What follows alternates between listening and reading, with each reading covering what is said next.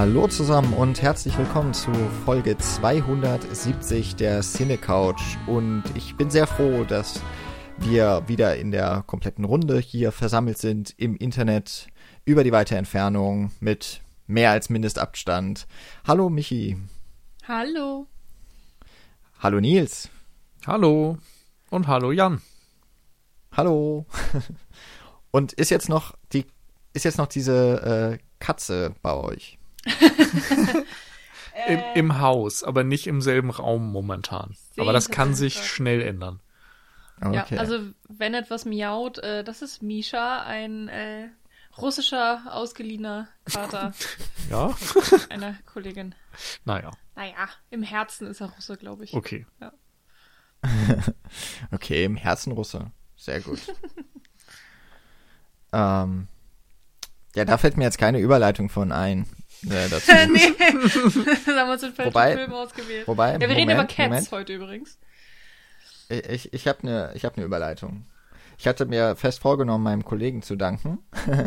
Und das, darüber geht's ganz gut. Ich arbeite ja beim Go East Film Festival, das online stattfinden wird, demnächst, 5. bis 11. Mai.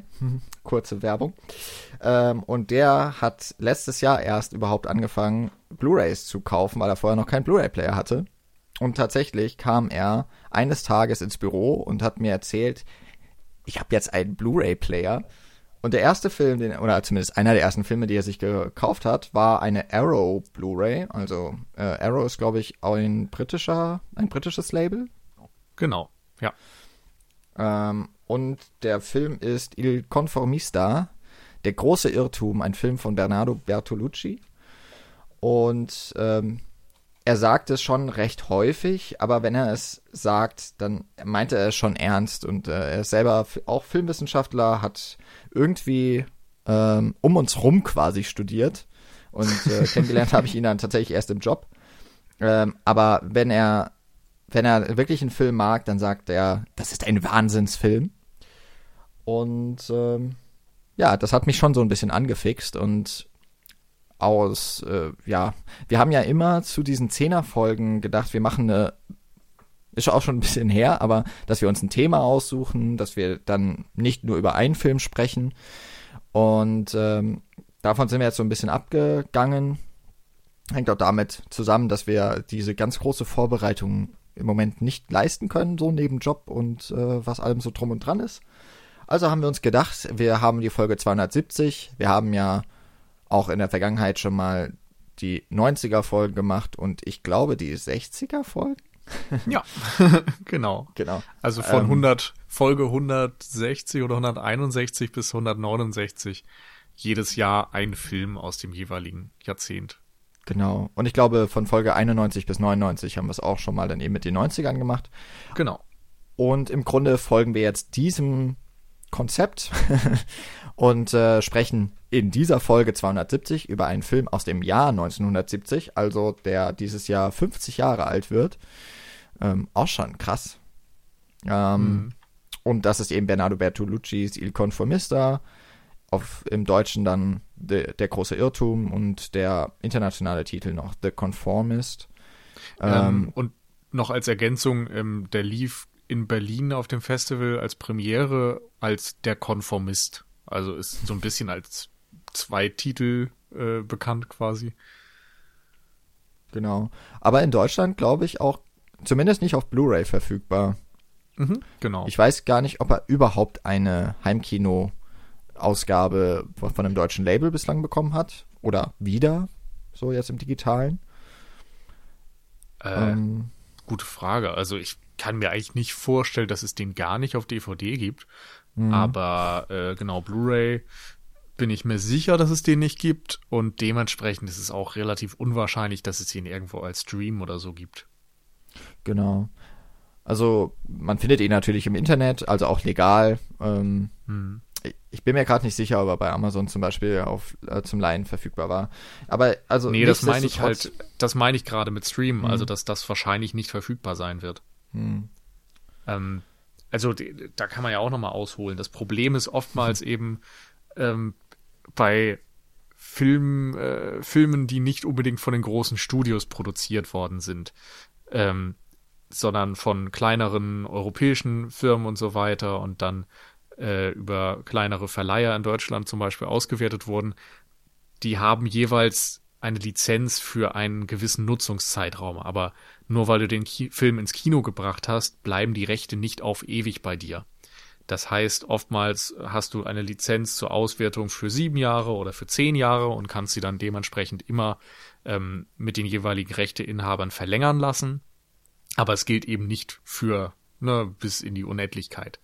Und das sorgt dafür, dass das immer mal passieren kann, dass Rechte auslaufen und ähm, dann jeweils der Produzent oder Rechteinhaber sich einen neuen Partner suchen könnte, der den Film dann in Deutschland anbietet und mit dem Vertrag aufsetzt und eine gewisse Summe an Geld dafür bekommt. Und ähm, es gibt, ich weiß nicht, ob das hier der Fall ist, aber es gibt gewisse Filme, die so ein bisschen berüchtigt dafür sind, dass die jeweiligen Rechteinhaber einfach zu viel Geld dafür haben wollen für die Auswertung und dementsprechend sich eigentlich niemand hier daran traut, weil es wirtschaftlich sich einfach nicht anbieten würde. Und teilweise gibt's dann auch so Konstellationen, dass zwar die Rechte übertragen werden könnten, aber normalerweise möchtest du dann natürlich, wenn du hier in Deutschland einen Film vertreiben willst, auch äh, nicht nur die Rechte haben, sondern du möchtest auch am besten die deutsche Fassung, also den deutschen Ton dazu bekommen. Und du möchtest natürlich das Bildmaterial in einer angemessenen Qualität haben. Und da gibt's halt auch so äh, Fälle, wo es dann keinen HD-Master gibt. Das heißt, du könntest eben im Grunde nur nochmal eine DVD oder sowas veröffentlichen oder auch ähm, im VOD-Bereich nur eine SD-Fassung, aber keine HD-Fassung. Und da sind so verschiedene Schwierigkeiten ähm, und gerade bei diesen europäischen Filmen, europäischen Kunstfilmen und so weiter gibt es sehr viele, die so ein etwas trauriges Schicksal haben, dass sie nicht in der angemessenen Präsentation verfügbar sind und darum ist es immer besonders schön, dass es im Ausland, teilweise natürlich auch hier, aber vor allem eben auch im Ausland, einige Labels gibt, die so ein bisschen als Boutique-Labels gelten und sich darum kümmern, ähm, gute, sehr gute Auswertungen von beliebten und bekannten Filmklassikern nochmal rauszubringen. Dazu gehört eben Arrow in England oder auch Eureka Masters of Cinema und natürlich Criterion Collection in den USA, Kino Lorber. Also es gibt da schon ein paar Adressen, die sehr bekannt dafür sind und dann eben auch gerne viel Bonusmaterial bieten und ein Booklet dazu tun und so weiter, Audiokommentare mit Filmhistorikern und Filmwissenschaftlern. Man bekommt da einfach ein sehr rundes Gesamtpaket. Aber auch hier natürlich wieder das Problem, wenn das jetzt ein deutsches Label in, in unseren ähm, Breitengraden veröffentlichen wollte, bräuchtest du dann auch nochmal eine aufbereitete deutsche Tonspur und deutsche Untertitel und du hast eben immer noch mal ein bisschen mehr Kosten, weil du hierzulande eben nicht einfach nur den O-Ton veröffentlichst normalerweise. Ja, bis auf wirklich ganz spezielle Labels, ne? Aber ob die dann das Geld haben für einen Bertolucci-Film? ja. Was siehst du Und auch wie viele Käufer kriegt man dann am Ende dafür? Man muss ja auch sagen, jetzt haben wir hier einen 50 Jahre alten Film, haben den wahrscheinlich alle zum ersten Mal gesehen und ähm, vor allem vermutlich, weil man irgendwo mal was darüber gelesen hat oder so. Aber es ist jetzt kein Film, der, äh, ja, der einen anspringt aufgrund seiner Riesenbekanntheit. Ja, hat mich tatsächlich so im Nachhinein ein bisschen überrascht. Also als ich mir den ähm, hier den, den äh, Rückseitentext der Blu-ray durchgelesen habe, habe ich echt gedacht, wow, okay, warum hat man denn noch nie davon gehört? Ähm, ist sogar für einen Oscar nominiert gewesen.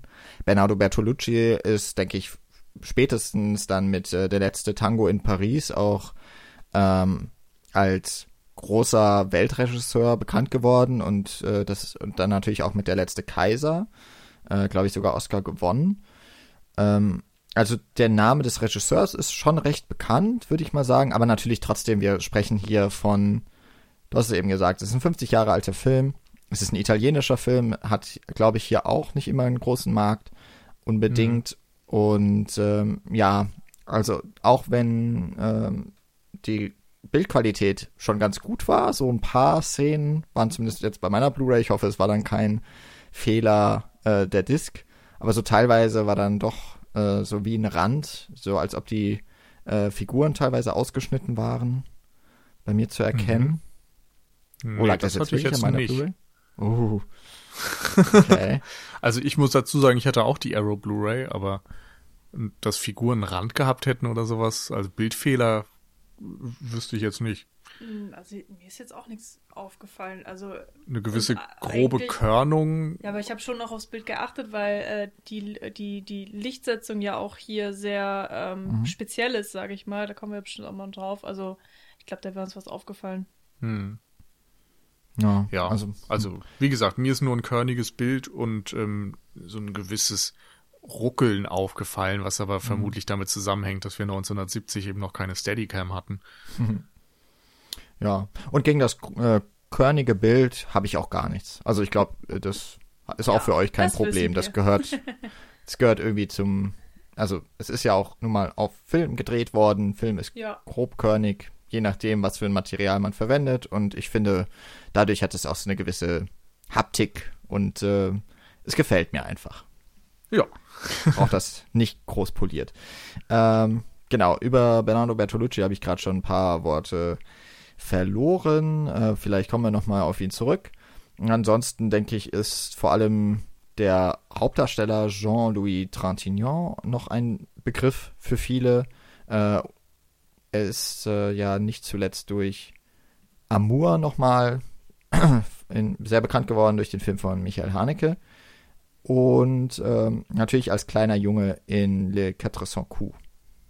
Hm. Das ist, glaube ich, so eine seiner, war es sogar seine erste Rolle? Also er hat ja eine ewig lange Aber äh, Geschichte. Das, also jetzt nicht der Hauptdarsteller, ne?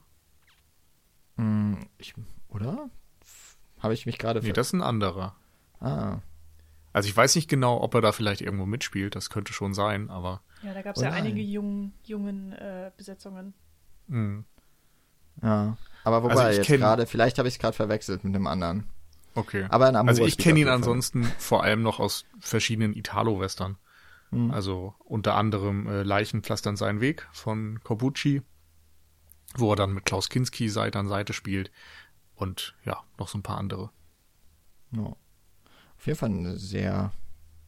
Also ich habe mich gerade geirrt. Das war nicht, äh, irgendwie hatte ich den darauf auch gebucht. Dann war das nochmal ein anderer Darsteller. Naja, muss ich nochmal nachgucken. Ähm, auf jeden Fall, äh, genau, eine sehr charismatische Hauptfigur ähm, in einer sehr interessanten Rolle, wie ich finde. Und äh, die anderen Personen kannte ich tatsächlich jetzt alle nicht. Ähm, italienische Darsteller und Darstellerinnen, die ich aber ganz gut besetzt fand, auf jeden Fall. Genau. Und ansonsten ist der Film dann, denke ich, noch bekannt durch äh, Vittorio Storaro, den Kameramann. Ähm, der vor allem den meisten Filmfans bekannt ist durch seine Arbeit an Apocalypse Now zusammen mit äh, äh, Francis Ford Coppola, aber der eben auch mit Bertolucci fast alle von dessen Filmen gedreht hat und äh, der ja, schon so einen legendären Status irgendwo inne hat. Und der ist, soweit ich mir das angelesen habe, tatsächlich vor allem auch durch Il Conformista begründet, weil er dort eben extrem mit der Lichtsetzung experimentiert hat und versucht hat, Licht auch als Mittel ähm, zur filmischen er Erzählung einzusetzen, was dann großen Einfluss auf viele andere Kameraleute hatte. Mhm. Wir kommen da wirklich gleich noch zu. Mich hat es ja auch schon angeteasert. Ähm, er ist jetzt natürlich auch noch, also ich fand's krass, ähm, der Name hatte mir irgendwie schon sowas gesagt, aber mir war nicht bewusst, dass er auch noch lebt und noch, tatsächlich noch sehr umtriebig ist und äh, zuletzt immer wieder auch mit Woody Allen zusammengearbeitet hat. Was jetzt wahrscheinlich beendet sein wird, diese Kooperation, weil ich glaube, Woody Allen wird nie wieder einen Film drehen. Ähm, naja, aber das ist eine andere Geschichte, wie man so gerne sagt. Hm. Man muss ja dazu sagen, Bertolucci hat ja mit dem letzten Tango von Paris auch einen Film gedreht, der zumindest ähm, in der heutigen Zeit einen etwas zwiespältigen Ruf hat, dadurch, dass, äh, ja, ich glaube, ich kenne die Details nicht, aber es gibt eben dort eine Sexszene und ähm, die Hauptdarstellerin ja. wurde, ja, oh Gott, wie, wie genau, wie formuliert man das? Ähm, sie, sie wurde zumindest nicht gut behandelt und fühlte sich nicht gut aufgehoben bei Bertolucci und äh, ja, ich weiß nicht genau, ob es tatsächlich auch ähm, in Richtung Vergewaltigungsvorwürfe ging, aber es, es gab einige unschöne Geschichten über dieses Kapitel. Ja. Genau, dafür, also der Film ist ja eh so als Skandalfilm berüchtigt, aufgrund seiner expliziten Szenen, vor allem für die Zeit damalig, äh, mit Marlon Brando und Maria Schrader, ja. Ähm, aber auch über den wollen wir jetzt, also wir wollen uns jetzt auch über diese Sachen, glaube ich, gar nicht so festreden. Ich kannte tatsächlich von Bertolucci, aber nur, vielleicht, das teile ich wahrscheinlich gar nicht mit so vielen Filmen, äh, mit so vielen Leuten hier. Ähm, ich kenne nicht seine anderen großen Filme, also Der letzte Kaiser und äh, Letzte Tango in Paris. Witzig, dass er so häufig Letzte im, im äh, Titel hat. Äh, ich kenne eine Fernsehdoku, äh, La Via del Petrolio. Den, das wurde mal gezeigt bei uns im Rahmen einer Uni-Veranstaltung in meinem Master. Da ging es generell um um italienische, oder? Ich, ich frage mich gerade, ich glaube, ich bin im Zuge eines eigentlich Neorealismus-Seminar reingegangen, was komisch war, weil es ist ja nicht mehr Neorealismus. Ähm, aber ähm, das war so eine Reihe, glaube ich, zu Industriefilmen, also quasi Dokumentarfilme über ähm, oder die auch speziell von äh, Firmen in Auftrag gegeben wurden, die jetzt ähm, tatsächlich auch eben ihre Arbeit zeigen, so ein bisschen in den Kulturfilm reingehend. Und da ging es eben um die Ölförderung und was man so alles aus Öl machen kann. War auch schon irgendwie, also sehr ästhetisch umgesetzt. Nicht wie man es jetzt vielleicht sich erwarten würde. Ist keine, keine Werbung oder so. Ähm, und durchaus kritisch auch mit seinen Auftraggebern umgegangen. Hm. Genau. Also ich glaube, ich kannte nur der letzte Tango in Paris und den habe ich vor vielen, vielen, vielen, vielen Jahren gesehen und erinnere mich nicht wirklich dran. Ähm, und jetzt eben Il Conformista. Ja, ich möchte mich nicht äußern. das ist okay. Also ich, äh, na gut, spielen wir mal mit offenen Karten. Ähm, das wird logischerweise auch dann später in der Besprechung des Films äh, spätestens äh, viel zu deutlich. Ich bin hier in unbekanntem Gewässer, aber sowas von. Ähm, das ist irgendwie auch. Es, oh, es, ist, es ist mir auch schon fast unangenehm, aber ich kenne halt einfach nichts. Und ich kenne gefühlt aus der Zeit auch nichts. Also die 70er sind irgendwie so Nils Jahrzehnt, meins nicht. Es war bei den 60ern auch schon so, aber da ging es noch einigermaßen. Ich bin so, ich weiß auch nicht, wo ich mich eigentlich daheim fühle. Ich glaube schon tatsächlich krass äh, in der Neuzeit.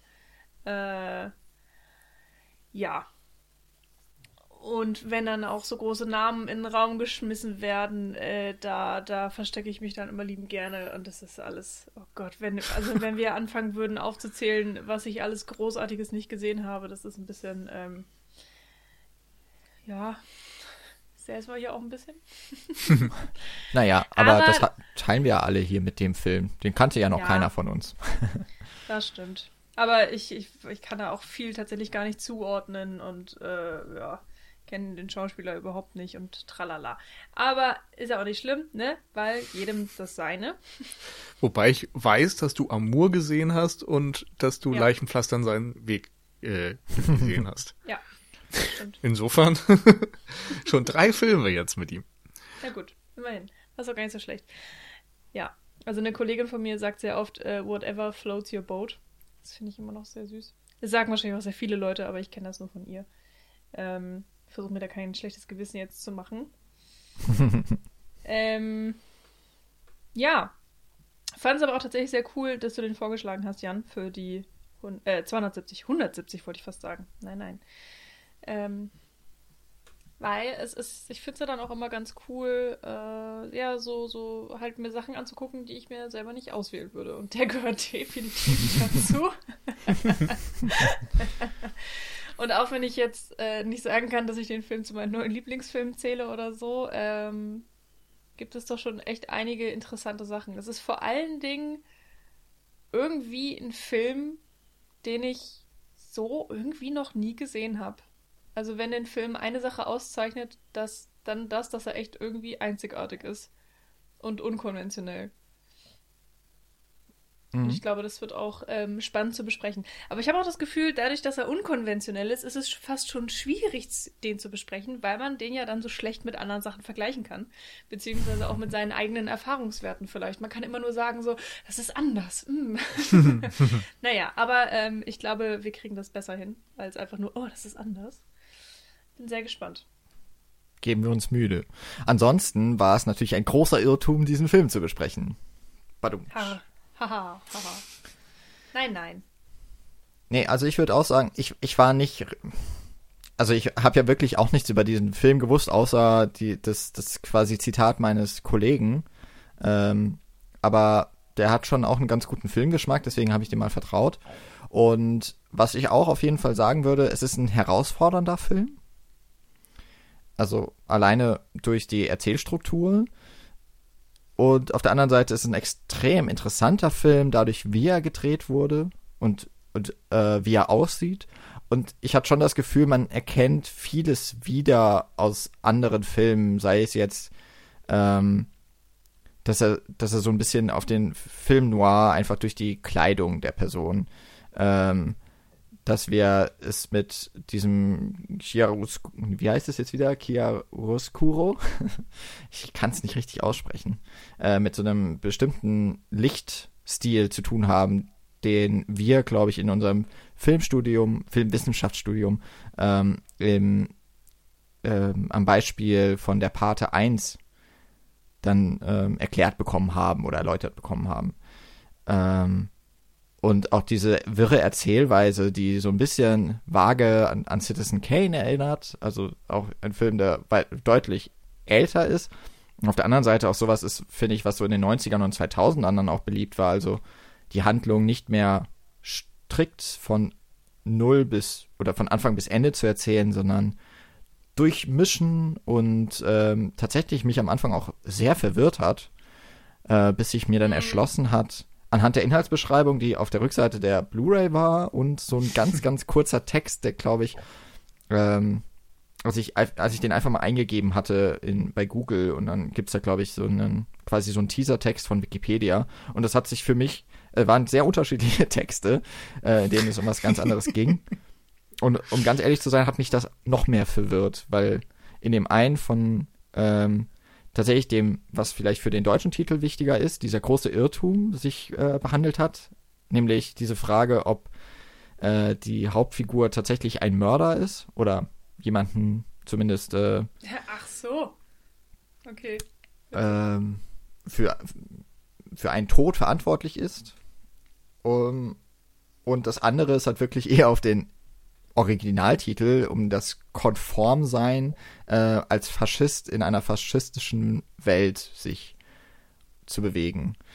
Und äh, wenn man mit diesen zwei Infos irgendwie in diesen Film reingeht und von dem einen spielt es, also das mit diesem, mit dieser Vergangenheitsszene, äh, wo es darum geht, ob er jetzt jemanden getötet hat oder nicht, das kommt ja so lange gar nicht vor, dass ich echt gedacht habe, hä?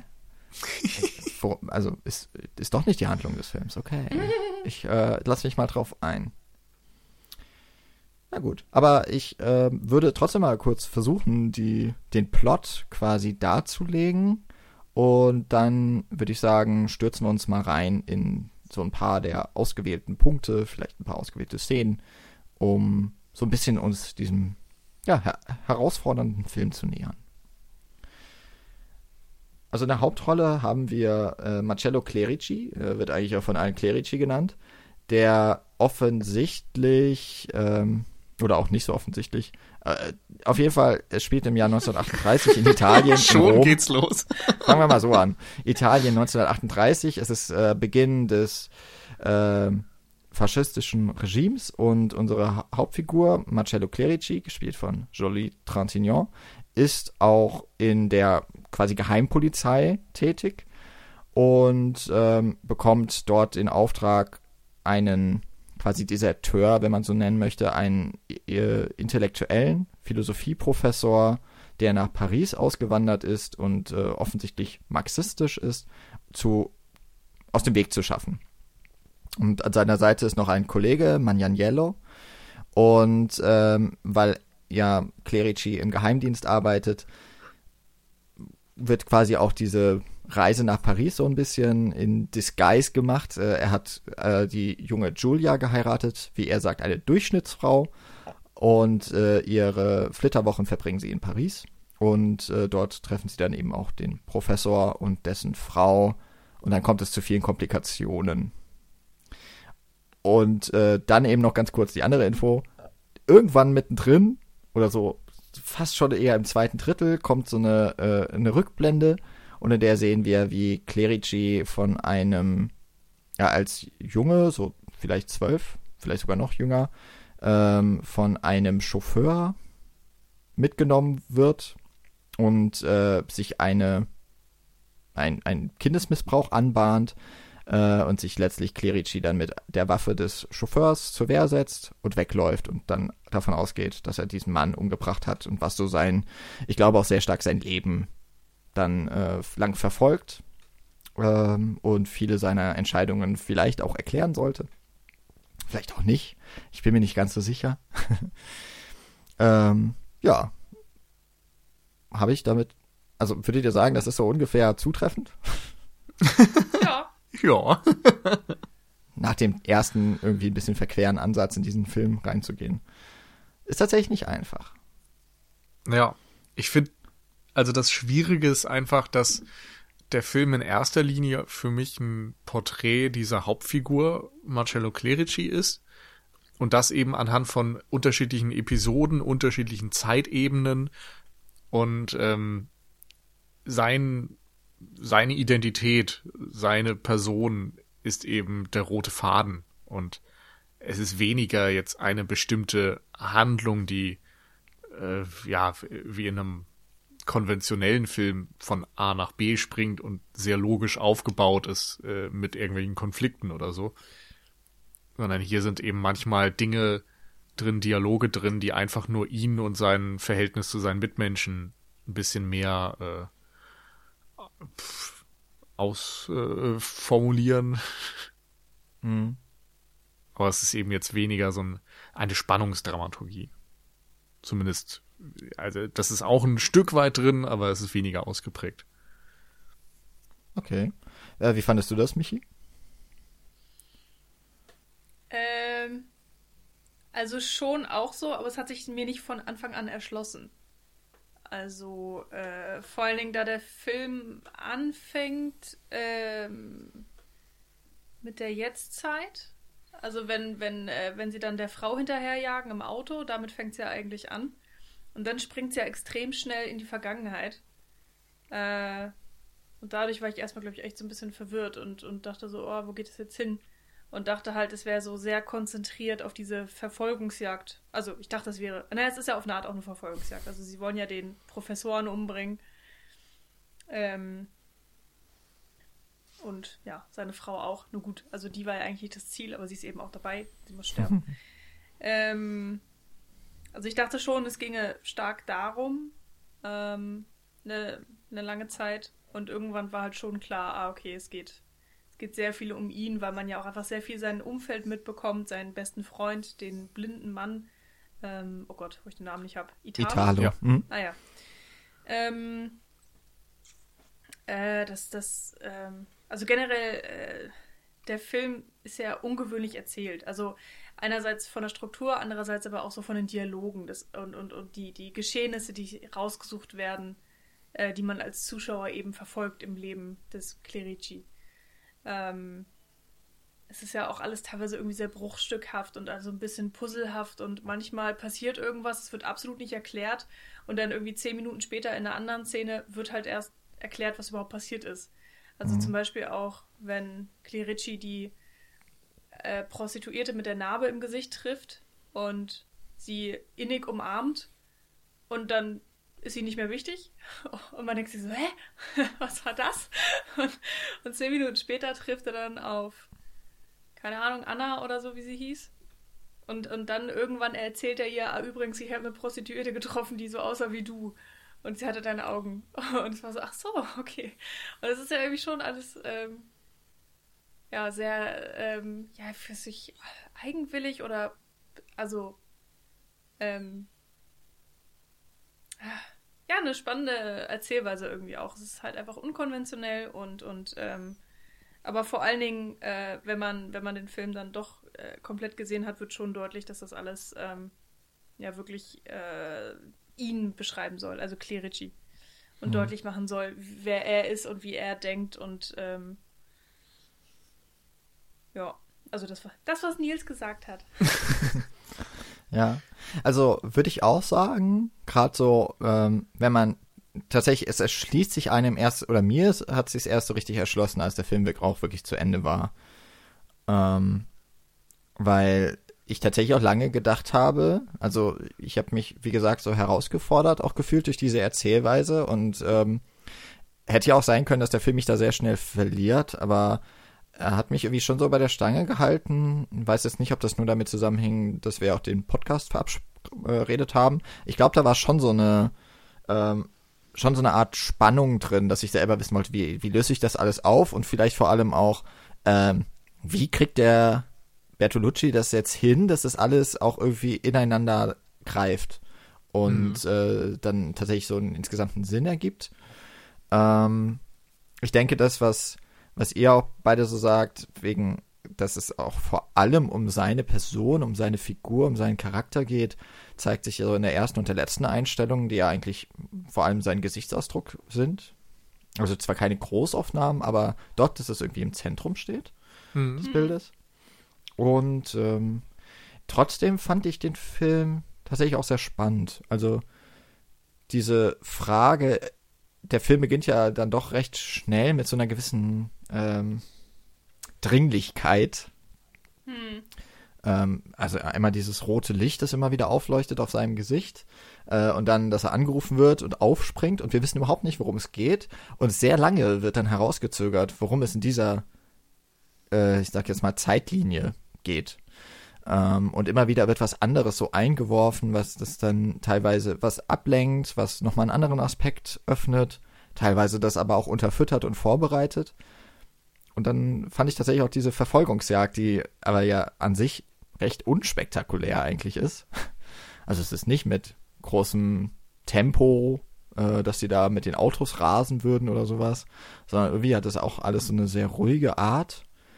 Aber es spitzt sich dann in so einem, in wirklich einer guten, kulminierenden Szene zu, ähm, dass der Film dann eben doch durchaus auch so Thriller-Elemente hat. Und das das gehört vielleicht auch dann noch so zu dem, was ihr sagt, der, der ist so unkonventionell, weil er dann eben doch so ein sehr starkes Charakterdrama, ich finde eben so ein bisschen mit dem Film Noir, ähm, sehr stark mit dem Thriller, also so Agenten-Thriller ähm, äh, vereint und dann irgendwie hat es auch noch so ein bisschen was von einem mindestens Love Triangle. Mhm. ähm, also ist schon wahnsinnig viel drin und ähm, passt aber auch irgendwie ganz gut ineinander dann zusammen. Also, ich meine, man hat immer mhm. eine Liebesgeschichte irgendwo in einem Film, ne? Und, ja. Äh, also, das Aber ist jetzt nicht das Ungewöhnliche daran. Nee. Nee, ist, das Ungewöhnliche hier an der Liebesgeschichte ist natürlich, dass es irgendwie um noch sehr viel mehr um, um das Konzept Liebe und Ehe und so weiter geht. Also man muss ja auch sagen, es geht halt nicht nur um die Person Marcello Clerici. Also er ist, finde ich, das Zentrum dieses Films und, und er ist so das, was die Struktur irgendwie immer wieder zusammenhält. Aber eigentlich geht es natürlich auch noch um viel größere Ideen. Es geht darum, wie entsteht Faschismus, wie, ent, wie verhält sich das Individuum im Faschismus. Ähm, ist man angepasst? Ist man Antifaschist? Wie geht man hier dann damit um wiederum? Äh, es geht um Sexualität, es geht um Philosophie, um Politik, da sind irgendwie so viele große, große Themenfelder und Ideen drin, dass es allein deswegen, glaube ich, uns jetzt auch gerade so schwer fällt, irgendwie diesen Film zu greifen, weil ich habe fast das Gefühl gehabt, während des Schauens auch schon, dass ich den Film jetzt nicht beim ersten Mal begreifen kann. Also ich kann irgendwie ganz viele Ansätze verstehen und ähm, gewisse Dinge einordnen, aber ich kann unmöglich jetzt ein gesamtes Bild liefern.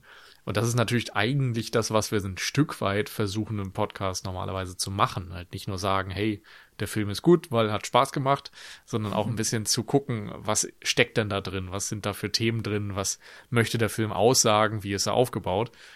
Und ich merke, dass mir das bei Il Conformista echt schwerfällt.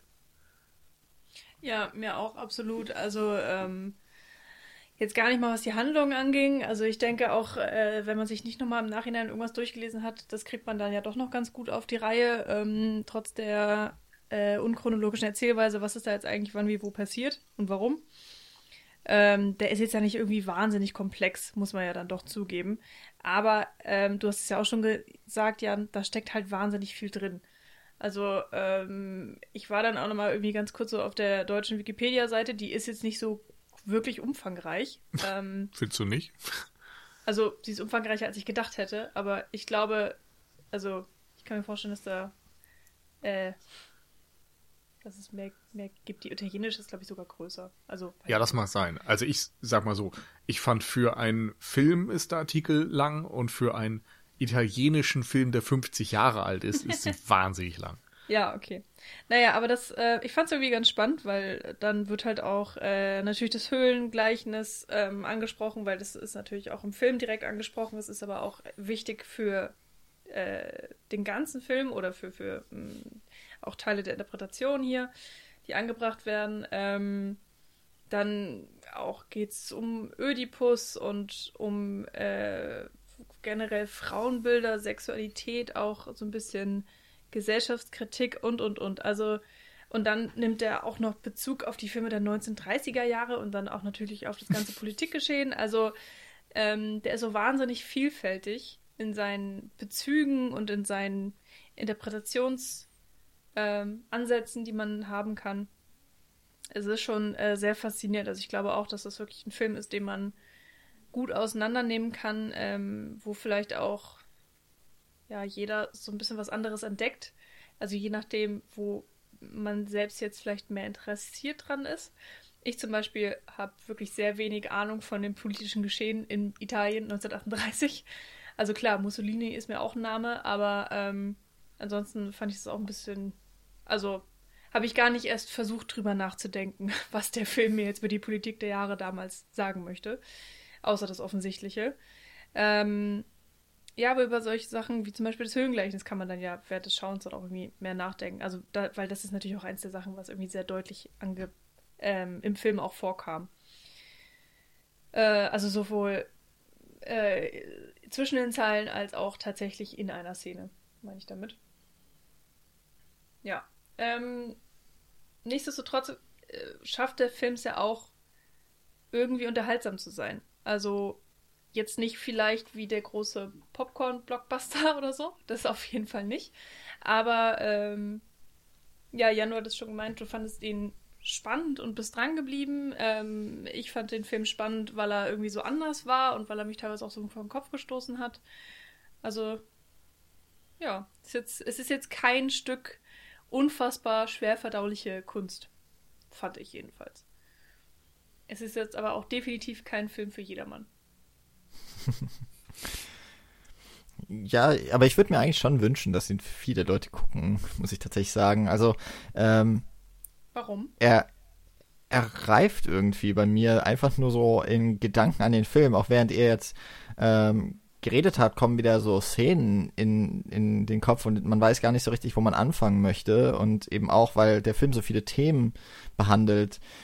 Ich denke, oder ich würde vorschlagen, dass wir vielleicht mal diesen Themenkomplex des Faschismus äh, herausgreifen, weil er sehr stark in diesem Film präsent ist und er sowohl auf inhaltlicher, politischer äh, als auch visueller Ebene sehr stark umgesetzt wird oder, oder dass er mh, mm, stark im Fokus steht. Mhm. Und ähm, man vielleicht auch anhand dessen ganz gut teilweise, oder daran kann ich wahrscheinlich ganz gut meine, meine Faszination für den Film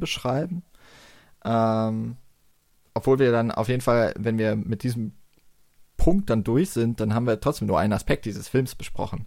Aber vielleicht kommt da trotzdem schon relativ viel mit rein und äh, von dort aus können wir dann weiter gucken. Ja. Ähm, also ganz offensichtlich ist natürlich, das haben wir jetzt mehrfach gesagt, der Film hat im Grunde eine Zeitspanne von 1917 bis 1943, wobei 1917 halt wirklich nur diese äh, kurze Rückblende ist, die glaube ich zwei oder dreimal kommt, einmal in, in, wirklich so quasi der gesamten Szene, äh, Szeneabfolge ähm, vom jungen Marcello Clerici und ansonsten glaube ich wird es nur mal so kurz tatsächlich angerissen, wenn ich noch richtig weiß. Ähm, da fällt irgendwie schon mal auf, das sind super grüne Wiesen, die man da sieht. Das ist irgendwie richtig strahlender Himmel. Irgendwie scheint die Welt noch in Ordnung, obwohl sie es schon nicht mehr ist. ähm, also dadurch, dass wir es da mit einem Kinderschänder zu tun haben, der einen kleinen Jungen mehr oder weniger rauslockt. Davon, wovor die Eltern einen als Kind immer gewarnt haben. Nicht mit dem Mann mit Süßigkeiten ins Auto steigen. Ähm, aber irgendwie also das passt auf jeden Fall schon so ganz schön. Also 1917 ist ja eigentlich auch noch Kriegszeit, Erster Weltkrieg. Da weiß ich allerdings jetzt tatsächlich nicht genau, inwiefern Italien damit äh, drin steckte und wie stark das, das Land beeinträchtigt hat. Ähm, aber man hat so irgendwie das Gefühl, von außen her noch alles okay, aber es brodelt schon so etwas. Ähm, und dann haben wir eben die Hauptsätz äh, hauptsächliche Handlung ja im Jahr 1938. Vielleicht geht es noch ein bisschen weiter, aber das ist so, äh, wo sich eben Clerici quasi sein Leben aufbaut im Faschismus. Er heiratet äh, Julia.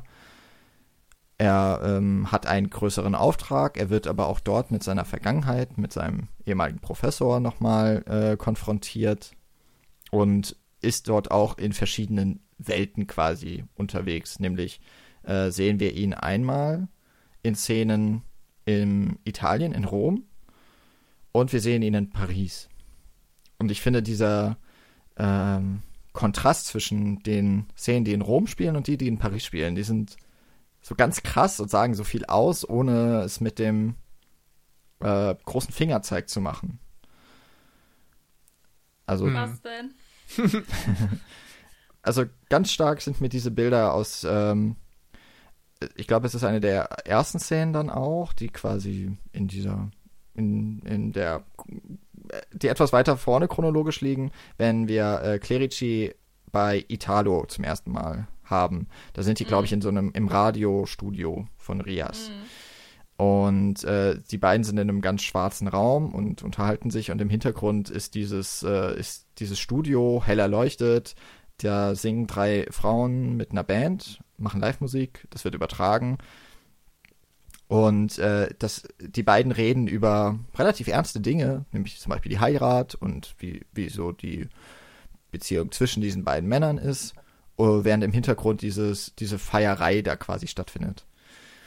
Ähm, was sehr gut zum Faschismus passt, weil er sich ja die Medien auch immer quasi als ja sehr stark zu Nutzen gemacht hat, um abzulenken und äh, um quasi seine eigene heile Welt zu propagieren, aber im Hintergrund oder hier häufig im Vordergrund, aber auch in diesem sehr dunklen Raum mit sehr, sehr starken Kanten und Kontrasten äh, geht es dann tatsächlich um das wahre Leben quasi. Und äh, später Szenen in, es gibt diesen mehr oder weniger Palast, wo äh, Clerici seinen Auftrag bekommt, alles große Räume, Säle, so Art Deko, aber total leer. Da sind kaum Menschen im Bild. Wenn wir später in Paris sind äh, und es spielt in der Öffentlichkeit, dann sind wir in einem Restaurant, das vollgepackt ist mit Menschen. Oder wo zumindest jeder Tisch besetzt ist. Dann gibt es diese Tanzbar, wo ja am Ende Clerici fast erdrückt wird von der Menschenmenge bei diesem, äh, bei der Polonaise. Und äh, ich finde, da steckt auch schon, also allein in diesen Szenen wird so ein Unterschied gemacht zwischen dem ja, Leben im Faschismus, das äh, irgendwie auch sehr hierarchisch ist, äh, wo man eher alleine vielleicht dasteht und es nicht unbedingt viel mit Freude zu tun hat, sondern mit Befehlen, mit äh, Befehlsketten und mit einfach dem Ausführen. Hm. Ja, und ich finde vor allem diese diese glatten, riesigen Steinwände, dieses Monumentale, wo der Mensch so klein wirkt im Vergleich zu diesen Steinmassen. Das ist irgendwie so eine typische Bildwelt, die man irgendwie auch aus Propagandafilmen von Leni Riefenstahl oder so kennt. Und äh, Menschenmassen bei faschistischer oder Nazi-Propaganda ist eben oftmals, dass der Mensch in Reihe und Glied steht. Das sind das so diese Formationen und ähm, alles ist geordnet. Und wenn du das dann mit der Tanzszene wiederum kontrastierst, dort äh, wird eben alles so ineinander äh, gewoben. Also es, es gibt gefühlt keine klare Ordnung, sondern jeder bewegt sich so ein bisschen mehr, ja, ein bisschen freier. Und äh, ich glaube auch, dass so diese geschwungenen Bauten in Paris so ein bisschen dem entgegenkommen und Plätze, wo ein bisschen mehr Flora und Fauna zu sehen ist. Wobei da natürlich auch noch zu sagen ist, dass jetzt irgendwie bei Clerici bei seiner Mutter ist oder so, dann finde ich, ist das auch eine etwas andere Bildwelt. Das stimmt, ja, auf diesem Anwesen, ne? Das ja. aber auch total verlassen ist. Also. Mhm. Ja, das stimmt. Es ist noch so dieser Schein von, von der früheren Pracht zu sehen, aber innen drin ist es halt auch ziemlich runtergekommen. Ja, ich meine jetzt gerade außen. Es gibt mhm, später, glaube ich, auch nochmal so eine Szene irgendwo am Wasser. So, das wirkt immer noch ein bisschen lebendiger und freundlicher als diese kalten und auch vor allem sehr harsch beleuchteten Szenen. Also es gibt da dann oftmals eine starke Trennung zwischen Licht und Schatten, mhm. Low-Key-Stil. Und in Paris ist es ein bisschen fließender in den meisten Fällen, ein bisschen sanfter beleuchtet. Es sei denn, es geht halt tatsächlich wieder darum, dass da narrativ etwas passiert. Äh, ja, kommen wir wahrscheinlich bei dieser höhlengleichen Szene nochmal dazu, wie sich da das Licht verändert. Hm. Hm. Vielleicht ist es äh, auch mh, hm, auf eine Art ganz simpel dieses, äh, also ne, der Faschismus mit, mit seiner Struktur, mit seiner Ordnung, also diese ne, großen, kalten Räume und Wände, alles äh, gefühlt rechtwinklig und äh, ähm, hart. Und ähm, es wird ja auch äh, oftmals gesagt, dass, ähm, weiß ich nicht, so Sekten oder generell Gruppierungen, ähm, die, die ähm, ähm, auch ein, einen großen ähm, Reiz irgendwie da auslösen, dadurch, dass sie halt eine klare Ordnung haben. Also sei das jetzt ähm, in der, innerhalb der Gruppe, also dass es eine klare Hierarchie gibt, aber auch so was zum Beispiel äh, die Ordnung der Versammlung angeht oder ja, einfach klare Regeln, klare Ordnungssätze, was habe ich hier zu tun und ähm, na, es ist ja auch äh, in der Nazi-Zeit eben, äh, hat das ja auch schon in der Hitlerjugend angefangen, dass da alles knallhart durchstrukturiert wurde und dass aber auch klar wurde, okay, wenn du jetzt ein Jahr dabei bist und ähm, alles sozusagen, ähm, ja, ne, dich an die Regeln hältst, äh, nach einem Jahr bist du dann, weiß ich nicht, aufgestiegen in was weiß ich was. Und ja, vielleicht wird das hier auch so ein bisschen in der Bildebene einfach nochmal äh, ein bisschen wiedergespiegelt. Mm. Jetzt nicht so in krasser Form, aber. Ja, und oh. inhaltlich natürlich auch. Also, ähm, letztendlich wirst du dort ja trainiert oder wurdest trainiert, dich anzupassen und eben diesen Systemen und der Gesellschaft anzupassen. Du solltest dieses Rädchen im Getriebe sein und ähm, so alle Ecken und Kanten werden dann im Grunde zum Wohle des, ja, dieser gesamten Menschenmasse, des Volkes oder wie auch immer, äh, weggeschliffen. Und ähm, das ist letztendlich natürlich im Titel auch drin, der Konformist. Das ist derjenige, der sich so, ja, so sehr anpasst wie nur möglich. Und Marcello tut ja genau das. Er arbeitet für die Geheimpolizei gegen alle, die diesem System dann auch entgegenstehen, wie zum Beispiel den Professor.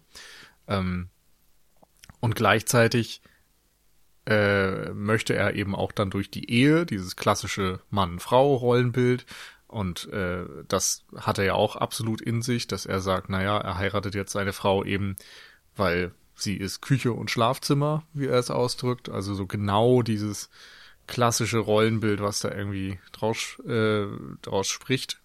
Ähm, während er dann eben die, die Arbeit macht und das Geld reinbringt. Und ähm, letztendlich auch in dieser Beziehung dann die Autoritätsperson ist. Also ganz spät im Film wird das nochmal deutlich, als sie sagt, ähm, sie wäre auf seine faschistische Vergangenheit angesprochen worden und sagt halt, naja, wenn Marcello das so gemacht hat, dann wird er wohl recht gehabt haben und wird seine Gründe dafür gehabt haben. Also sie hinterfragt einfach sein Verhalten und sein Denken nie, sondern ist einfach so eine bestärkende Funktion. Und ähm, das Spannende finde ich, ist hier dann wiederum an seiner Figur, dass wenn wir seine, sein Umfeld ansehen und natürlich auch so gewisse eigene Charaktereigenschaften von ihm oder, oder Identitätseigenschaften von ihm, ähm, seine Mutter ist morphiumabhängig und ähm, insofern irgendwo kein, äh, kein, kein, kein gutes Vorbild vielleicht. Sein Vater ähm, war selbst, glaube ich, Faschist und ist dadurch geisteskrank geworden. Es wird nicht so ganz deutlich, glaube ich, was der Grund dafür ist. Oder vielleicht hatte er auch irgendeine Rolle im Ersten Weltkrieg. Oder so. Ich bin nicht mehr sicher. Ähm, zumindest eben jetzt in einer äh, Nervenanstalt und dementsprechend auch irgendwie ne, wenn man den Faschismus betrachtet, äh, auf verlorenem Posten. Und dann Marcello selbst, der eben eigentlich homosexuell ist, oder zumindest wird es angedeutet, und dementsprechend auch jetzt nicht der klassischen Norm entsprechen würde. Und um trotzdem irgendwie verleugnet er all diese Punkte oder versucht sich gegen diese Punkte zu stellen und sich entgegen dieser Dinge dem Gesellschaftsbild anzupassen.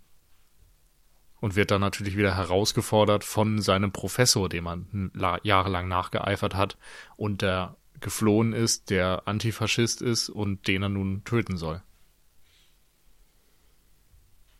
Genau, er sagt ja, glaube ich, auch zu seiner, äh, zu dieser Hochzeit, dass die Julia so eine auch eine mittelmäßige, so eine Durchschnittsfrau ist. Das hört so eine Durchschnittsehe. Ja. Und es geht ihm immer darum, also es geht ihm auch gar nicht so darum herauszustechen, sondern genau das Gegenteil, ne? Das, was halt ein Konformist macht. Er möchte in der Masse verschwinden. Also das Idealbild eines Faschisten eigentlich. Weil mhm. er quasi nur dem, äh, diesem, ich glaube, es gibt ja diesen Begriff des Volkskörpers, dass er nur dem ja. dient. Ähm, sehr beladener, äh, geladener Begriff natürlich. Ähm, und also, mhm. ich finde den Aspekt tatsächlich irgendwie total spannend, weil ähm, im, im Grunde sind wir halt alle Konformisten. Also jetzt nicht, äh, wir sind nicht alle Faschisten, das will ich nicht sagen, aber äh, Menschen sind halt soziale Wesen und uns ähm, zeichnet eben aus, dass wir uns anpassen wollen. Also wir wollen mhm. eigentlich mhm. immer Teil der größten Gruppe sein. Wir wollen auf eine Art auch eigentlich immer Durchschnitt sein. Und ähm, ich meine, klar, äh, jeder ist auf seine Art auch einzigartig und äh, keiner macht immer alles das, was der andere macht. Das soll damit gar nicht gemeint sein. Aber so halt wirklich auf einer ähm, rein äh, ja, sozialen Analyse ähm, möchten wir uns anpassen. Und uns geht es tatsächlich auch besser, wenn wir angepasst sind. Und wir überleben dann auch. Und es gibt so viele Experimente, die das eben untersucht haben, auch äh, was es für Effekte hat, wenn äh, einzelne Individuen aus der Gruppe genommen werden, verändert werden und wieder in die Gruppe eingeführt werden, wie die Gruppe dann reagiert und so. Das ist, ähm, also da gibt es wahnsinnig spannende Aspekte und insofern ähm, äh, weil, äh, fand ich, war ich da so ein bisschen, fand ich das faszinierend, als im, im Film das eben anfing, dass das ähm, besprochen wurde und Italo, das war ja fast ganz am Anfang des Films, Italo meinte ja auch so, wir wollen alle einzigartig sein und du bist der Einzige, der sein möchte wie alle anderen. Mhm. Und irgendwie gleichzeitig stimmt es und gleichzeitig irgendwie auch nicht. Und, und es wird irgendwie so ein bisschen negativ ausgelegt, aber ich fand es eigentlich gar nicht negativ. Also, dass, äh, dass Marcello jetzt irgendwie sich anpassen möchte. Und dementsprechend hat es für mich persönlich auch sehr lange gedauert, bis ich verstanden habe, was überhaupt die Message dahinter sein soll und warum das denn merkwürdig ist, sagen wir mal so. Und ähm, ich habe auch so die Hochzeit mit ihr als überhaupt, also ich habe mich nur darüber gewundert, dass es so explizit ausgesprochen wurde, aber ich habe mich nicht gewundert, dass er sich jetzt Julia speziell ausgesucht hat. Weil es ist natürlich auch irgendwie so ein bisschen das Klischee. Und Klischees gibt es ja oft aus einem sehr guten Grund, weil es meistens äh, die Breite von der breiten Masse die Wahrheit so ist. Und ähm, naja, aber ähm, wenn man halt weiß, dass er Faschist ist, was bei mir auch ein bisschen gedauert hat, bis ich das geschnallt habe, äh, gibt es halt nochmal einen ganz anderen Kontext natürlich.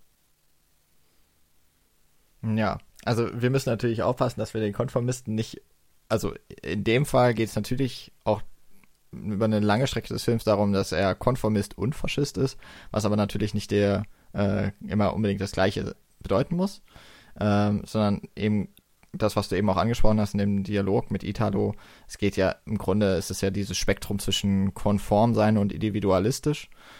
Und ähm, Marcello versucht sich halt genauso rein, äh, genau in das Idealbild reinzufinden. Ist übrigens eine sehr interessante ähm, ähm, Verbindung auch zu unserem letzten Film Brokeback Mountain, weil ja hier auch angedeutet wird, dass äh, Marcello vielleicht auch homosexuell sein könnte oder zumindest Neigungen dazu hat. Ähm, und er sich davon quasi komplett, also und das vielleicht auch so als Antrieb nimmt, ähm, genauso sein wie alle anderen. Also so möglichst nicht aufzufallen. Das ist ja genau die Figur eigentlich, die Heath Ledger auch spielt.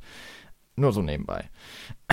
Also, dass es so eine mhm. ähnliche, so eine ähnliche äh, Motivation mhm. sein könnte für diese Figur. Also, auch wenn das nie ganz ausgesprochen wird, ist, aber es würde auf jeden Fall damit äh, übereinstimmen. Ähm, ich finde auch, äh, weil wir Italo auch immer mal wieder erwähnt haben, es gibt ja auch so eine Szene, in der, äh, ich glaube, es ist die äh, quasi der, der Junggesellenabschied von äh, Clerici. Mhm. Da feiern sie ja in so einem, mehr oder weniger, ja, ein, ein faschistischer Partykeller. Und äh, das sind ja alles die Freunde von äh, Clerici oder zumindest so seine Crew. Echt? Und, äh, ich dachte, also ich dachte, das, das wären vor allem die Talos-Freunde oder es waren doch alles Blinde auch. Genau, es sind alles Blinde und das ist, ist natürlich auch ähm, eine, das ist fast schon eine sehr offensichtliche, äh, ein offensichtlicher Kommentar natürlich, dass äh, das sind alles Faschisten und alle sind blind. Und es geht ja auch später ums, beim Höhlengleichnis geht es ja auch mehr oder weniger ums Erkennen, ums Sehen hm. und ums Blindsein und sich täuschen lassen. Und äh, aber dass er sich mit diesen Menschen umgibt ähm, und nur die dabei sind und sonst keiner, ähm, ist eigentlich auch schon wieder fast äh, eine ähm, so, so ein Widerspruch, weil da ist er natürlich genau, äh, genau nicht wie alle anderen. Da äh, sticht er natürlich heraus in dieser Gruppe. Mhm. Ist ein bisschen. Hm. Habe ich jetzt keine besondere er, Antwort. Geht er tatsächlich komplett unter äh, also er kann sich er kann sich lustigerweise ja perfekt verstecken. genau, er macht sich quasi unsichtbar. Ist, sieht. ja. Ein bisschen albern, Entschuldigung. Hm. Na, die Frage ist ja in dem Fall, ähm, geht es jetzt darum, dass äh, sie blind sind, weil sie Faschisten sind oder weil sie Faschisten sind, sind sie blind? Ähm, oder geht es mehr darum, dass er sich mit Blinden abgibt, äh, um nicht enttarnt zu werden, weil sie quasi im übertragenen Sinne nicht sehen, wer er ist oder so. Also es ist so ein Schutzmechanismus. Es, da ist eindeutig ein Symbol drin, aber ich bin hm. nicht hundertprozentig sicher für was. Ja. Und ich glaube, das ist ein Punkt, den ich ganz oft in diesem Film habe, dass ich merke, okay, das ist ganz, ganz, ganz stark aufgeladen mit irgendwas. aber mhm. es fällt mir schwer, so den Finger drauf zu legen. Ja. Das ist das ist jetzt natürlich an dieser Herangehensweise auch so ein bisschen das, was äh, ver verzwackt ist, weil du genau richtig sagst, wenn wir den Film jetzt eher als das Charakterdrama und äh, anschauen würden, dann passt das natürlich. Ne? Er umgibt sich mit Blinden, weil er sein wahres Ich da nicht äh, preisgibt. Ja, also genau das, was er auch immer wieder in seinen Handlungen oder was wir immer wieder sehen, dass er auch nur eine Rolle spielt. Oder dass er sich dann eben immer den Umständen entsprechend anpasst.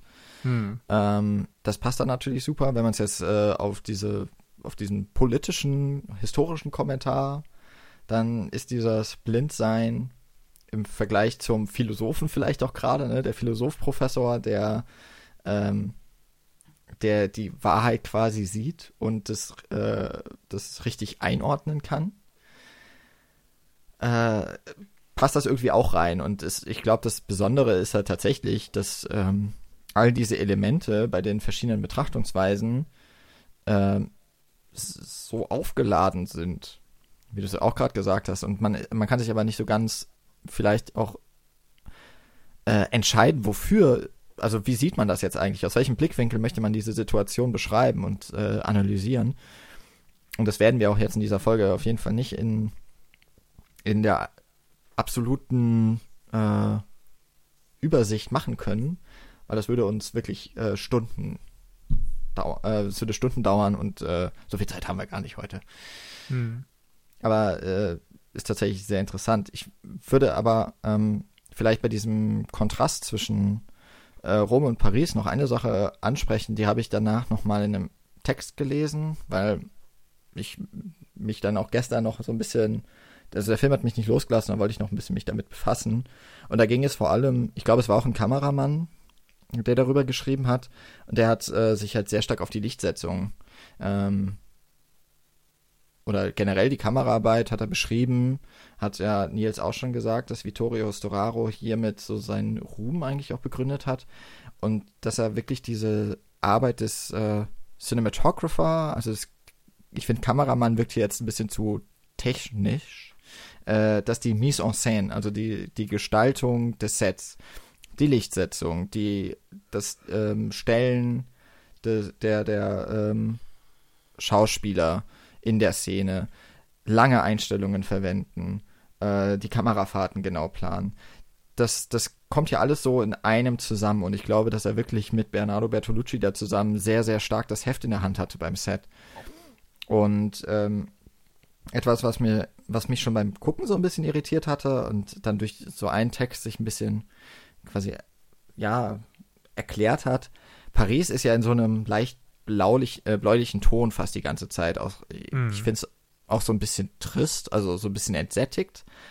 Und ja, es hat mich immer so an Jean-Pierre Melville-Filme erinnert. so diese düsteren, grauen, dunklen Gangsterdramen.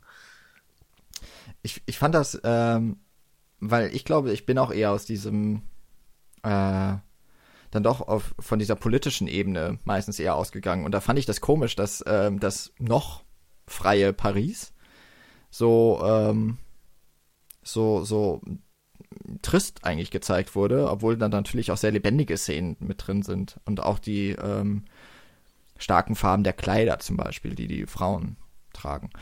Ähm, und im Gegensatz dazu Italien so hell und so sonnig weil das würde man ja eigentlich eher mit was Positivem verbinden.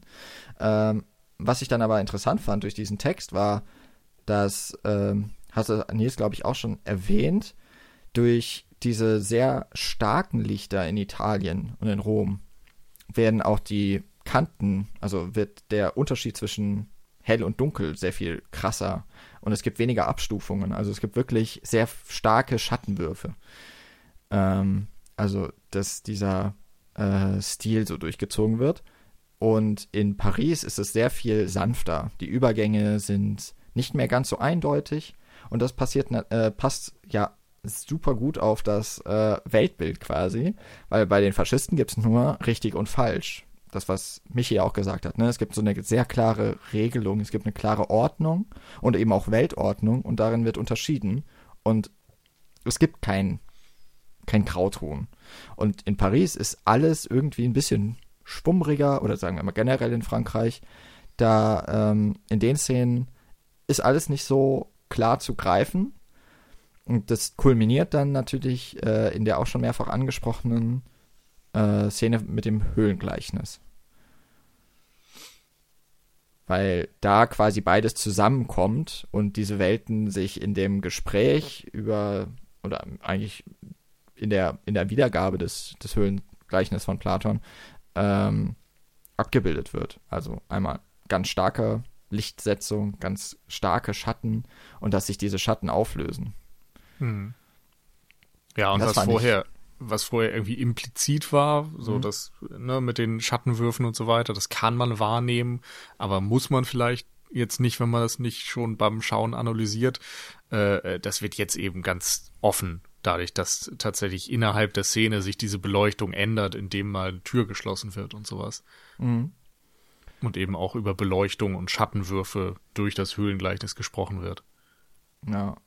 An die fand ich wirklich, also das fand ich echt stark. Also das war so eine Szene, genauso wie die Anfangsszene des Films, ist ja auch ein Long Take, ähm, mit total coolen Kamerabewegungen, auch einer sehr guten, sehr guten Set-Design, wo durch diese Szene uns diese Figur quasi äh, oder die Situation so erschließt und immer mehr erfahren wir über diese Person, die alleine erst im Bett liegt, da mit diesem roten Leuchten, dann klingelt das Telefon, er steht auf, ähm, ist schon angezogen und äh, geht dann zu dieser Anrichte rüber, dann nimmt er unter anderem, glaube ich, auch die Waffe und dann geht er wieder so zurück zum Bett und die Kamera hebt sich so und dann sehen wir erst, dass auf dem Bett noch eine nackte Frau liegt, die er zubettet und dann geht.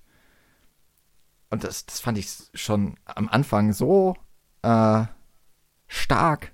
Also da habe ich gleich gedacht, wow, das, äh, wenn das so weitergeht in der, in der äh, Kameraarbeit, in der Auflösung von Szenen, und es geht so weiter, in vielen, vielen Fällen wird mit sehr langen Einstellungen ähm, und immer wieder was Neues quasi ähm, dabei entdecken, ähm, also dass sich neue Bildebenen quasi öffnen, das äh, hat mich sehr stark schon auch in den Bann gezogen. Weil das mit den Schatten ähm, habe ich nicht gemerkt während des Filmguckens. Äh, also nee. vielleicht bei der Platon-Szene. Äh, ja. Also da ist mir aufgefallen, aber nicht, dass das rückwirkend, also es hat mir da nicht rückwirkend irgendwie diese, diese ähm, Lichtsetzung oder die Lichtstimmungen so erklärt. Das kam dann erst mit dem Text, den ich noch hinterhergeschoben habe. hm. Ja, aber ich finde auch, äh, mit dieser Szene, die du da beschrieben hast, hat der Film irgendwie sofort so ein Ausrufezeichen gesetzt, so was er ist. Und ähm, ja, ich finde es halt toll, dass das einer dieser Filme ist, der wirklich ähm, extrem drüber nachdenkt, wie möchte ich denn meine Geschichte erzählen und zwar eben auch durch die Kamera oder ähm, alles, was der Film eben äh, zu bieten hat. Und äh, dass es nicht einfach nur so ist, ah, okay, ich stelle eine Kamera in den Raum und dann habe ich eben ähm, ne, die Schauspieler und die rattern dann halt ihr, ihren Dialog runter und dann gehen sie aus dem Raum raus und dann sind wir in der nächsten Szene. Ähm, ja, sondern hier wurde wirklich sehr viel Arbeit reingesteckt, das alles ähm, zu konstruieren. Also ich finde, es hat auch ein bisschen was The äh, Theatralisches dann fast schon. Ähm, aber also ich meine es aber in einer, in einer positiven äh, Art. Also nicht, dass jetzt alles irgendwie knallhart übertrieben ist. Ähm, und ähm, es ist, es ist halt schon einfach die perfekte Symbiose von, von dem, was man eben machen kann. Also, dass du deine Geschichte durch die Schauspieler und die Figuren und äh, den Dialog erzählst, aber eben auch alles andere, was, ähm, was dir beim Filmmachen zur Hand steht sozusagen. Zur Hand steht. Das ist auch, das sagt man einfach nicht, ne? Aber äh, zur, Verfügung zur Verfügung steht. Oder ja, zur Hand ist. Ich weiß auch nicht. Egal, irgendwas habe ich da vermischt. ja, also ähm, das ist, es ist wirklich, es, handwerklich ist der wahnsinnig spannend. Ähm, ich glaube, das hat mir auch beim Gucken ein bisschen am meisten Spaß gemacht, mhm. zu, zu, anzuschauen, zu analysieren, ähm, weil ich, ich muss leider auch gestehen, wir haben den ja im italienischen Original, also es wird ja auch ein bisschen französisch gesprochen, aber italienisch eben ähm, mit englischen Untertiteln gesehen, weil eben englische Blu-ray, also da gibt es nichts anderes, ähm, ist ja auch vollkommen in Ordnung, aber ich weiß nicht warum, irgendwie ähm, hatte ich richtig Probleme, dem Film zu folgen äh, ich weiß nicht warum, irgendwie gab es dann auch sehr viele Fremdwörter. Also ich habe die alle verstanden, aber. Äh, ja, es ist denen nicht gefällig in dem Sinne. Nee. Und es ist jetzt keine Geschichte, die man so schon in zehn anderen Formen gesehen hat, so dass man irgendwie jetzt auch mal einen Untertitel weglassen kann und trotzdem irgendwie weiß, worum es da gerade geht, sondern du musst da wirklich mitlesen und verstehen und mm. gleichzeitig eben das Geschehene irgendwie äh, einsortieren, finde ich. Also es ist eben dadurch, dass das noch auf so vielen Ebenen spielt, dass es eben mhm. nicht nur an der Oberfläche darum geht, dass dieser Marcello da einen Mord verüben soll und dann ist es halt ein Agententhriller, sondern es geht eben um so viel mehr. Es geht um seine Identität, um seine Sexualität, um Philosophie, um Politik. Und das alles versuchst du irgendwie, oder so geht's mir zumindest, versuche ich irgendwie gleichzeitig zu verstehen und für mich einzuordnen, was das jetzt jeweils bedeuten könnte, plus Untertitel lesen, plus Figuren verstehen, plus Namen merken, plus irgendwie dann auch noch dieses Handwerk zu schätzen, so wie da Licht gesetzt wird, wie da mhm. ähm, auch Schwenks funktionieren. Also man muss ja auch wirklich nochmal sagen, das ist eben die Zeit vor Steadicam. Ja. Und was sie da für Kamerafahrten drin haben, ist der Wahnsinn. Also auch wie teilweise äh, mit dem Blocking gearbeitet wird, also dem, ne, wie die Schauspieler im Bild positioniert sind, dass sie teilweise in einer Ecke des Raums starten, sich dann bewegen, die Kamera schwenkt mit und dann sind sie eben in einer anderen Konstellation am Ende und es sagt dir wieder etwas. Da sind so viele Details drin und das ist alles so durchdacht, mhm. dass man einerseits sich manchmal einfach gerne nur auf die Bilder zum Beispiel konzentrieren möchte und andererseits immer schon drei Schritte weiter denkt. Und äh, das ist eben auch dann das, was bei mir dazu geführt hat, dass ich dachte, ich kann das nicht bei diesem einmal schauen begreifen in Gänze. Ja. Und ich glaube, bei dieser Szene, bei der wir gerade waren mit dem Höhlengleichnis, ging mir das ähnlich. Also auf der einen Seite war ich total beeindruckt, wie da teilweise das Licht eben in den Raum fällt, dann wird die Tür geschlossen und du hast auf einmal wieder dieses harsche Licht, was an Italien erinnert und den Faschismus und natürlich dann auch wieder äh, eine Bedeutung hat für dieses Gespräch, dass dort auf einmal der antifaschistische Professor mit diesem faschistischen Studenten von ihm konfrontiert wird und die zwei Ideologien auf der einen Seite gegeneinander kämpfen und dann äh, muss ich auch sagen, Höhengleichnis ist mir halt irgendwie bekannt, aber jetzt auch nicht so, dass ich das aus dem FF mal ja. präsent hätte, was das jetzt noch gleich bedeutet. Insofern muss ich dann tatsächlich wieder die Untertitel mitlesen, um nochmal mir zu vergegenwärtigen, worum es jetzt bei diesem blöden Konzept ging. Und gleichzeitig sind dann wieder so Details drin, wenn du, wenn er nachmacht, wie groß die Figuren sind, auf die das Licht trifft, ähm, dass dann wiederum die Sklaven in der Höhle sehen und darauf äh, sich dieses Gleichnis zusammenbauen. Ähm, macht er quasi den Hitlergruß oder den, den sein, sein italienischen Gruß oder ja. wie man das dann nennt, genau im Schatten. Und soll das jetzt zeigen, dass äh, der Professor ihn versteht oder sein, seine Intention versteht, dass er ihn durchschaut?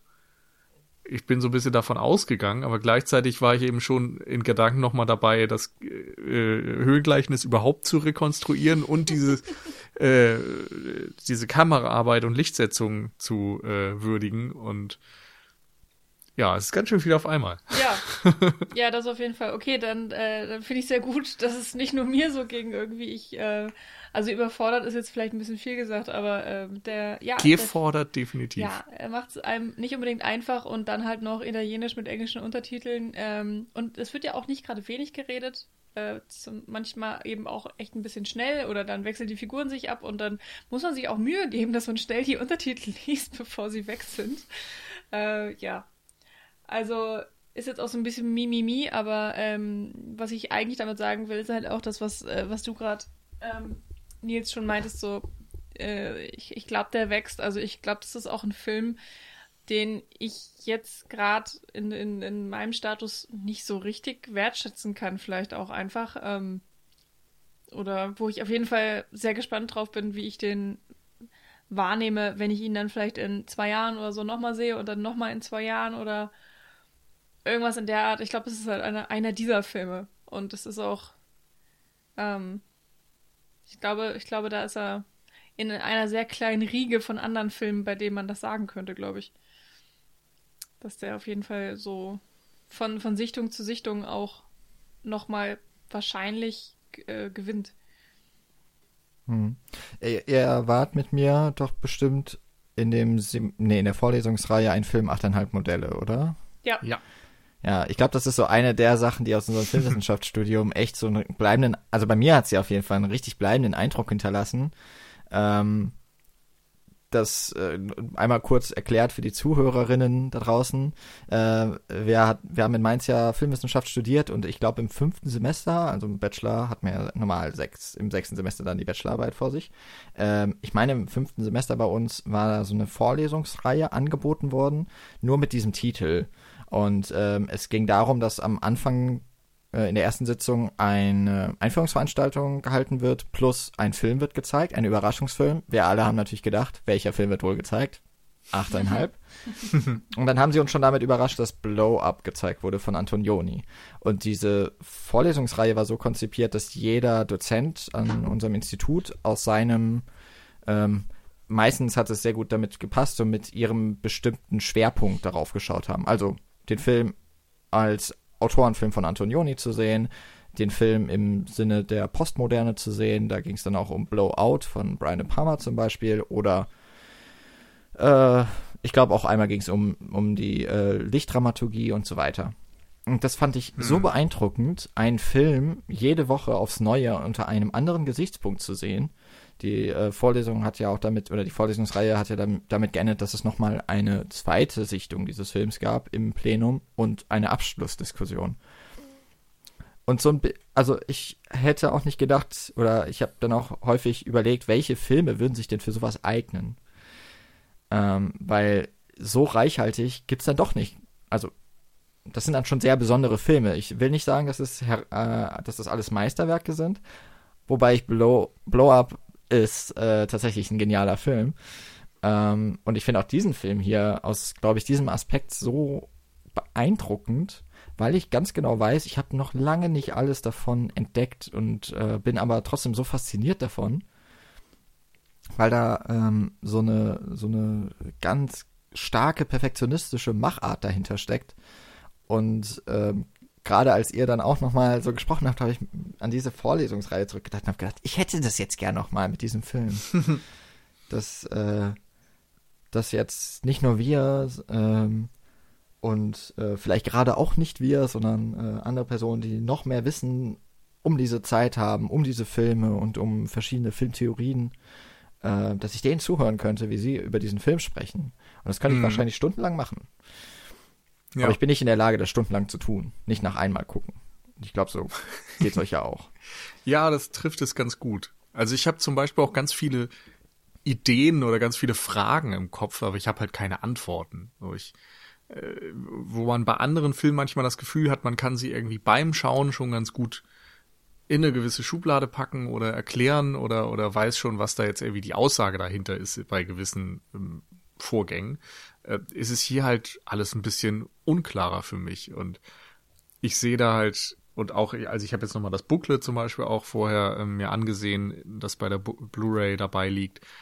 Und allein was da schon wieder drin ist, also das, äh, es sprengt so ein bisschen meinen Kopf, weil man könnte, glaube ich, tatsächlich hier darüber sprechen, ähm, was sagt der Film über Faschismus in Italien vielleicht auch aus, weil gerade Italien natürlich auch so ein bisschen vorgeworfen wird, ähm, anfällig zu sein für Faschismus. Also auch ein Berlusconi ist natürlich so eine Persönlichkeit, die sie ähm, strahlender Führer ausgestrahlt hat und irgendwie damit Erfolg hatte. Und angeblich, bin da jetzt absolut kein Experte, ähm, hat man in Italien sich jetzt auch mit seiner Vergangenheit nicht so auseinandergesetzt in ne, Schule und Kultur und Wissenschaft und so weiter, wie das vielleicht in einigen anderen äh, Staaten der Fall war.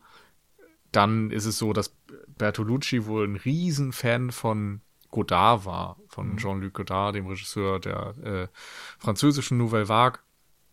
Und der natürlich extrem stand für ein Kino der ähm, Disruption, also der irgendwie versucht hat, bestehende Muster aufzubrechen und ähm, auch so ein bisschen fast wie, wie Bertolt Brecht oder so versucht hat, Mechanismen offen zu legen und, und alles zu brechen und ähm, zu schauen, äh, wie kann man irgendwie Kino anders denken.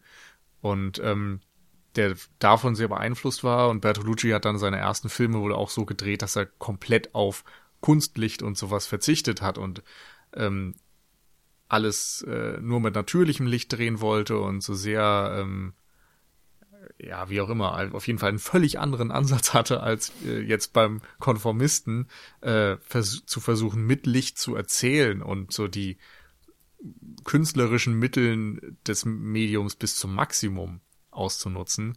Und er hat wohl in diesem Film auch äh, die Adresse von Godard eingebaut. Also der Professor, der hier umgebracht wird, hat äh, in dem Haus gelebt, in dem oder in, an der Adresse, wo Godard im echten Leben gewohnt hat und auch seine Telefonnummer war drin.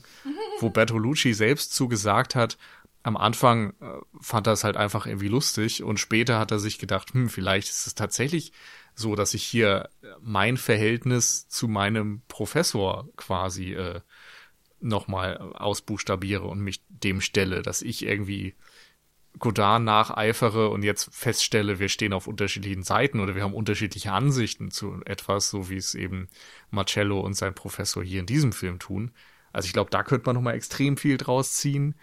Ähm, dann die Frage überhaupt, was, ähm, was macht diese Hauptfigur aus? Da, da gibt es so viele Facetten, wie er irgendwie verschiedene nicht konforme Eigenschaften an sich selbst und seiner Familie unterdrückt und aktiv bekämpft, um wieder konform zu sein, macht ihn das auch zu einem Faschisten. Am Ende wiederum des Films äh, legt er das ja wiederum ab und diese Hülle von sich ab und passt sich dieser neuen Gesellschaft an und wird quasi dann zum Antifaschisten, weil es jetzt wieder konform ist, lebt dann aber auch scheinbar in der letzten Einstellung weiter seine homosexuelle Neigung aus.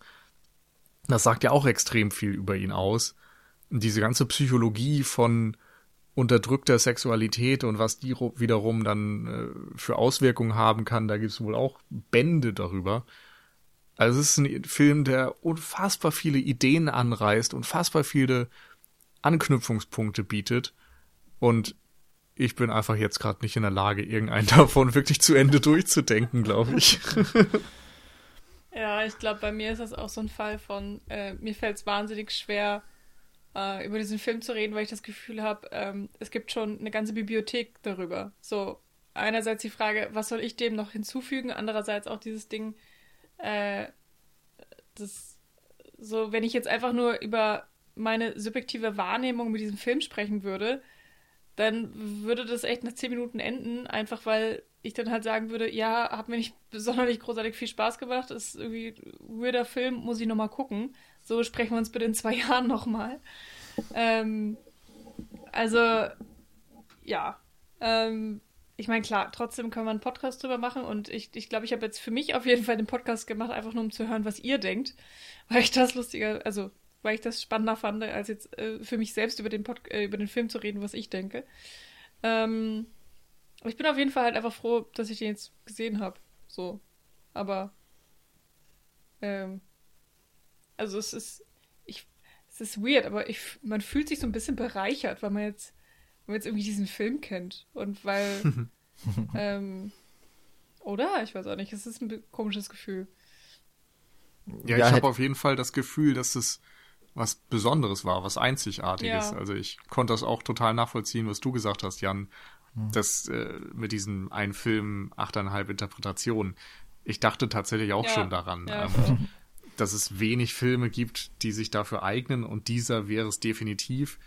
Und auch um nochmal die Brücke zum Anfang zu schlagen, ich denke halt schon, man kann sagen, das ist kein Unterhaltungsfilm. Das heißt nicht, dass er nicht unterhaltsam sein kann, aber der geht eben einen völlig anderen Weg, wo andere Filme in erster Linie dann doch Unterhaltungsmedium sind und in erster Linie dafür da sind, vielleicht äh, ein, ein Publikum zu unterhalten, ist dieser hier eben eher dafür da, das Publikum zum Nachdenken anzuregen.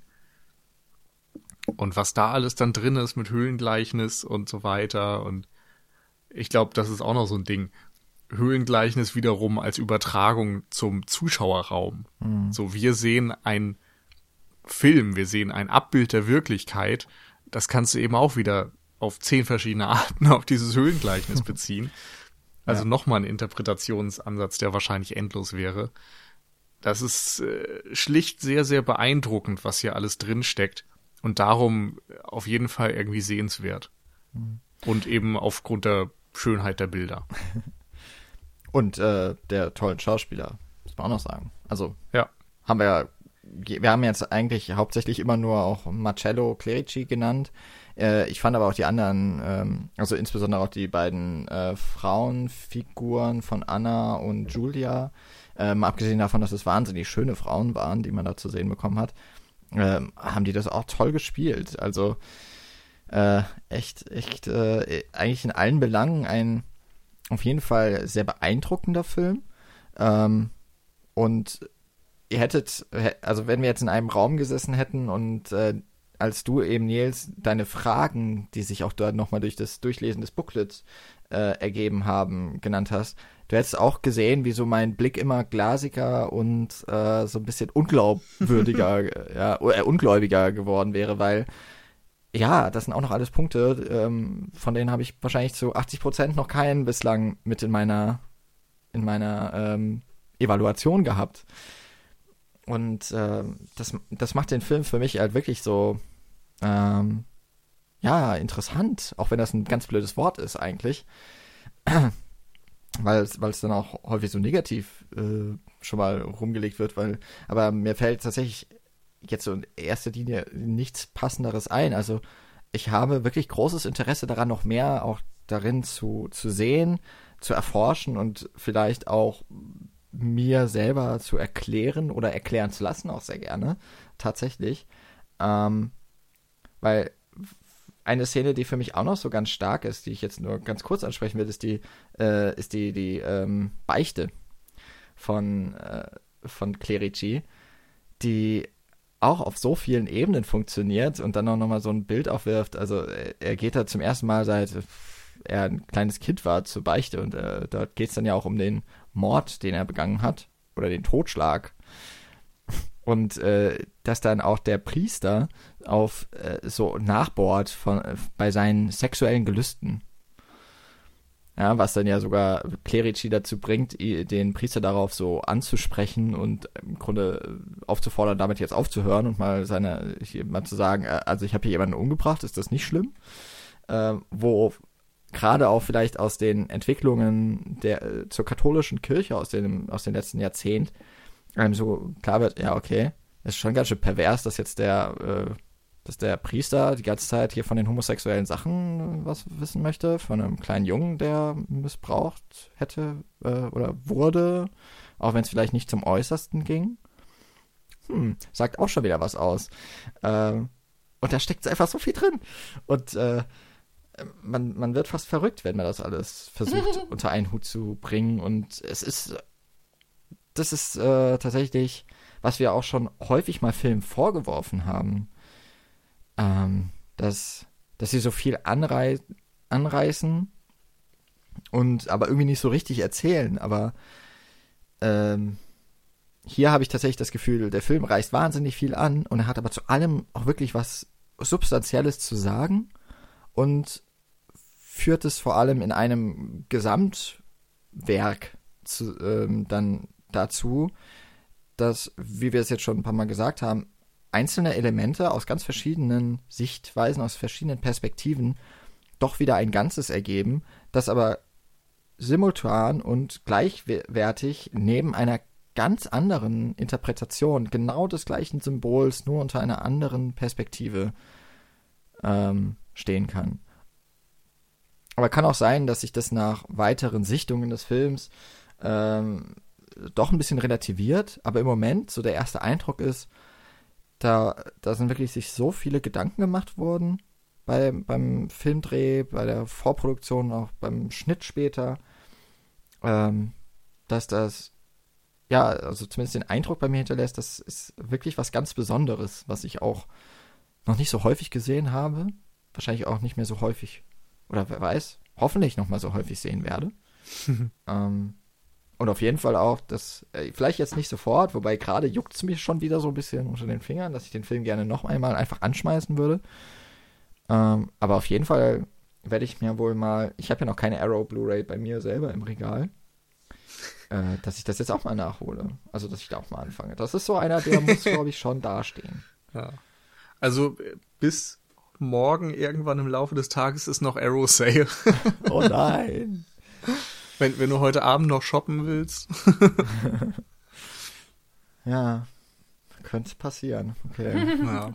Dann müssen wir jetzt hier schnell aufhören. Ja. Ich glaube, wir sind ja auch so Richtung Ende zumindest, ja. oder? Also ich, ich finde es auch super witzig, weil wir jetzt, glaube ich, 20 Minuten damit zugebracht haben, zu erklären, warum wir den Film aufhören zu erklären. Also äh, ja, das hatten wir noch nicht so oft. Ja, und, und dass wir nicht mehr aufs Inhaltliche eingehen, weil es ist einfach zu viel. ja. Ja, es ist einfach, ähm, aber ich glaube, das ist bei uns allen rübergekommen, so ähm, ob das jetzt die, die große Faszination ist, weil man sagt, es ist ein Meisterwerk oder äh, einfach, man, man hat, glaube ich, gemerkt, dass wir alle von diesem Film in irgendeiner Form, dass der Film mit uns gearbeitet hat, mhm. bis jetzt, bis mhm. zu dem Gespräch und wahrscheinlich das auch über das Gespräch hinaus noch weitergehen wird. Ähm, was hoffentlich auch Lust macht, wenn man den Film noch nicht ge geschaut hat, ähm, das nachzuholen und sich selber Gedanken zu machen. Und ich äh, muss tatsächlich mich mal umschauen, wer denn schon so aus den von den üblichen Verdächtigen äh, und vielleicht auch unüblichen Verdächtigen äh, schon ein, mal über diesen Film gesprochen hat. Weil, aha, ja, ich, ich möchte gerne noch weitere Perspektiven dazu hören, sehen, lesen. ähm, Fände ich wirklich auch nochmal interessant. Und ne, worüber wir jetzt auch gar nicht gesprochen haben oder nur ganz wenig, ist, dass der Film dann auch wiederum Einflüsse genommen hat auf spätere Filme. Ähm, genannt hatten wir ja jetzt schon, dass der Kameramann Vittorio Storaro äh, auf jeden Fall mit seiner Art der Lichtsetzung ganz, ganz stark auch den Paten beeinflusst hat. Ähm, und ja auch später dann mit Francis Ford Coppola zusammengearbeitet hat.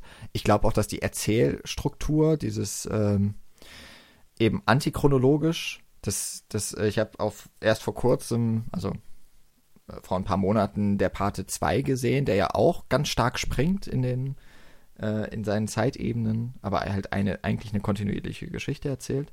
Und äh, ich glaube, das ist auch eine oder es wirkt sehr stark damit verbunden irgendwie. Ah, das kann aber tatsächlich auch aus dem Buch kommen. Also ich habe das Buch gelesen und das, ähm, das Buch ist nicht chronologisch erzählt. Äh, der Pate? Ja. Du? Ja. Ah, okay. Und äh, die Handlungen vom zweiten Paten sind auch teilweise aus dem Buch noch. Also da wurde mhm. nicht im ersten Film nicht alles erzählt. Ah, okay. Aber weiß ich jetzt tatsächlich auch nicht, was jetzt woher, was wo genau herkam. Also. ja, auch ähm, Il Conformista ist ja auch eine Romanverfilmung, also kann auch sein, dass die auch so geschrieben ist. Ähm, Habe ich jetzt nicht gelesen und kann ich tatsächlich nichts zu sagen. Ähm, auf jeden Fall auch nochmal einfach ein interessanter Aspekt, so eine Hauptfigur zu sehen, die eigentlich als Faschist und als Konformist, also Konformist finde ich ist erstmal auch noch gar nicht so was äh, Negatives, Faschist natürlich schon. und äh, ich, ich, finde, man hätte auch den Film, äh, ist wahrscheinlich jetzt nicht richtig auf, auf Italienisch Il Opportunista nennen können, weil das ist er ja irgendwie auch. Ne? Er schlägt sich immer auf die Seite, die ihm gerade besser passt oder die, die besser funktioniert, die äh, ein höheres Erfolgsversprechen hat. Ähm, aber na gut, das ist eine andere Geschichte. ja, ich denke auch. Äh, ja, ich glaube, beim nächsten Podcast wird es wahrscheinlich ein bisschen äh, mainstreamiger. ja, ich glaube auch. Wir haben jetzt, wir haben jetzt in letzter Zeit, okay, Brokeback Mountain hat auf jeden Fall den Sprung ins, in den Mainstream auch geschafft, aber ist ja auch jetzt nicht der äh, der große Unterhaltungsfilm. Vielleicht sollten wir wirklich mal wieder so ein bisschen was äh, Seichteres nehmen und uns auch mal wieder so ein bisschen ausschütteln. Aber vielleicht äh, sagen uns auch die Hörerinnen da draußen, was sie sich denn so ein bisschen, also sollen wir uns weiter hier äh, die, die Gehirne zerknoten, indem wir versuchen, in die tiefen Ebenen und komplexen Strukturen von Kunstfilmen reinzuschauen, aus der Filmgeschichte? Oder reicht es euch jetzt langsam mal mit dieser schweren Kost und ihr wollt mal was ganz anderes hören? Also Jetzt ohne einen speziellen Filmvorschlag, den wir dann wahrscheinlich nicht erfüllen können. Aber so eine, so eine Rückmeldung könnt ihr uns gerne auf jeden Fall mal über die üblichen Kanäle, die ich, äh, glaube ich, in den letzten Folgen irgendwie ein bisschen vernachlässigt habe, zu nennen, äh, könnt ihr uns die noch entgegenbringen. Natürlich auf unserer Homepage cinecouch.net ähm, könnt ihr unter dieser Folge kommentieren. Ihr findet uns bei Facebook, auch wenn wir da ähm, noch weniger aktiv geworden sind, als wir es mal waren. ähm, aber auch dort könnt ihr uns auf jeden Fall schreiben, auch gerne per ähm, Direct Message, wie heißt es? Äh, Direktnachricht, Privatnachricht, genau. Ähm, das bekommen wir dann auf jeden Fall mit, auch wenn wir vielleicht nicht sofort antworten. Am ehesten ist dann wahrscheinlich noch Erfolg gekrönt, äh, eine schnelle Antwort zu bekommen oder sich bei Twitter zu melden. Da sind wir natürlich auch als in der Couch zu finden. Und natürlich gerne auf dem Podcatcher eurer Wahl bewerten, abonnieren, weiterempfehlen an Freunde und Bekannte und äh, Familie. Ja. Wahnsinnsfilm. Wahnsinn. Ein Wahnsinnsfilm. ähm, ja, vielen Dank euch beiden, dass ihr euch darauf mit eingelassen habt. Ähm, ich glaube auch, es ist eine, eine Wahnsinnsbesprechung, die wir so noch nicht hatten bei uns im Podcast. Und ähm, hoffen doch, dass wir mit den vielen, vielen Fragen, die wir immer noch unbeantwortet haben lassen und die wir überhaupt nicht gestellt haben, euch trotzdem zufriedengestellt haben mit äh, Il Conformista von Bernardo Bertolucci. Und äh, in zwei Wochen hören wir uns dann wieder bei Wer weiß was. genau. Bis dahin. Tschüss. Ciao. Tschüss.